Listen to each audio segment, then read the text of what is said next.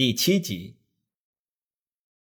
太白金星领了玉皇大帝的招安圣旨，出了南天门，一路赶往花果山。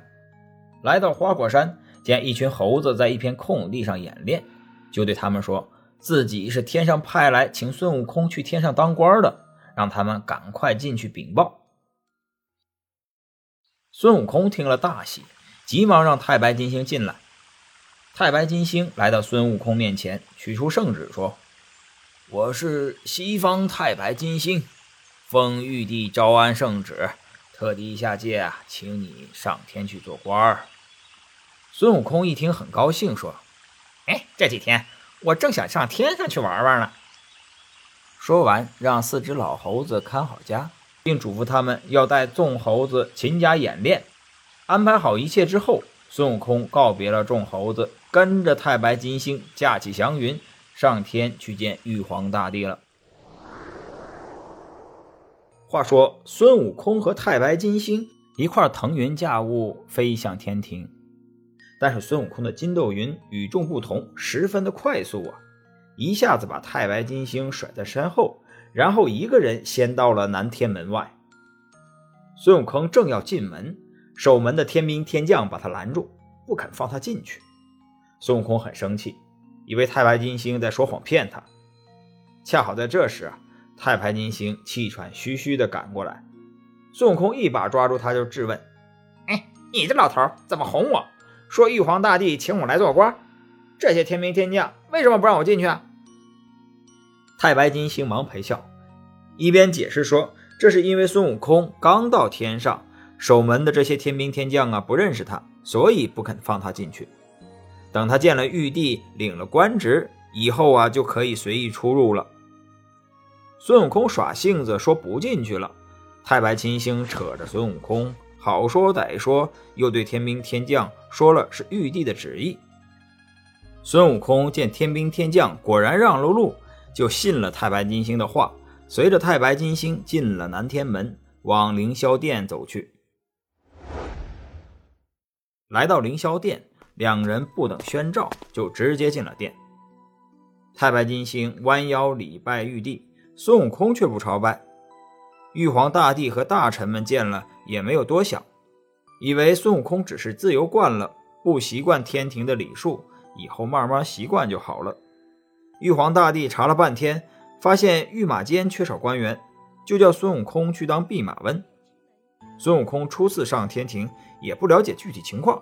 还以为弼马温呢是一个很大的官儿，就高高兴兴的随着穆德新官去上任了。孙悟空一直以为玉帝特意下旨让自己上天庭做官，那封自己的官职应该不小，所以他心里很高兴，难得收了自己顽劣的性子，兢兢业业的工作。自从当上弼马温，孙悟空日日夜夜尽心的照顾天庭的天马，把所有的天马呀。都养得膘肥体壮，就这样，日子一天天很快过去了。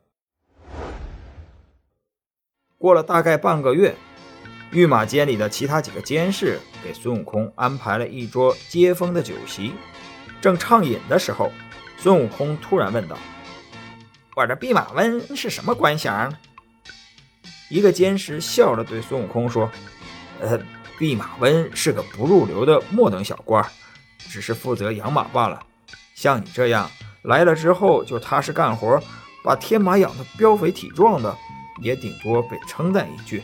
如果养得不好啊，可就会被责罚的。要是天马不小心有了损伤，那你还要被问罪呢。孙悟空一听，火冒三丈：这玉帝老儿竟敢这样轻视我！俺孙悟空在花果山称王称霸，没有谁敢这么对俺。他竟然叫我来给他养马，哼！老子不干了，不干了！说完，孙悟空呼啦一下把桌案掀翻，从耳朵里掏出金箍棒，一晃变大，一路打出去，直到南天门。天兵天将知道他是天庭的官员，也不敢拦他。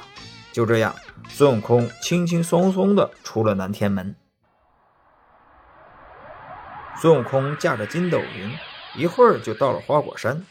他跳下云头，正好看见几个老猴子正在带领猴子们操练，他大喊一声：“小的们，老孙回来了！”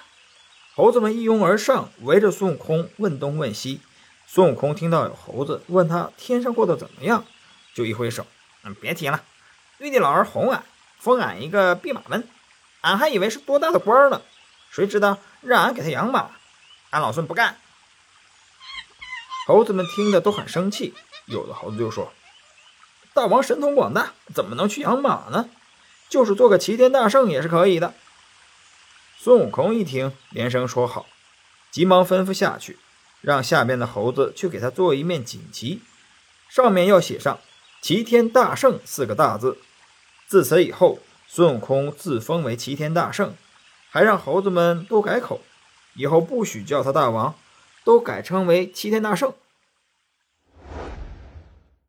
此时。玉皇大帝已经听说孙悟空嫌官职小，私下大闹了一番，而且呀，未经允许就私自回花果山去了。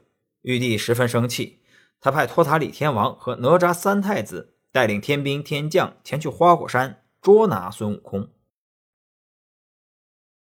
本集播讲完毕，感谢您的收听。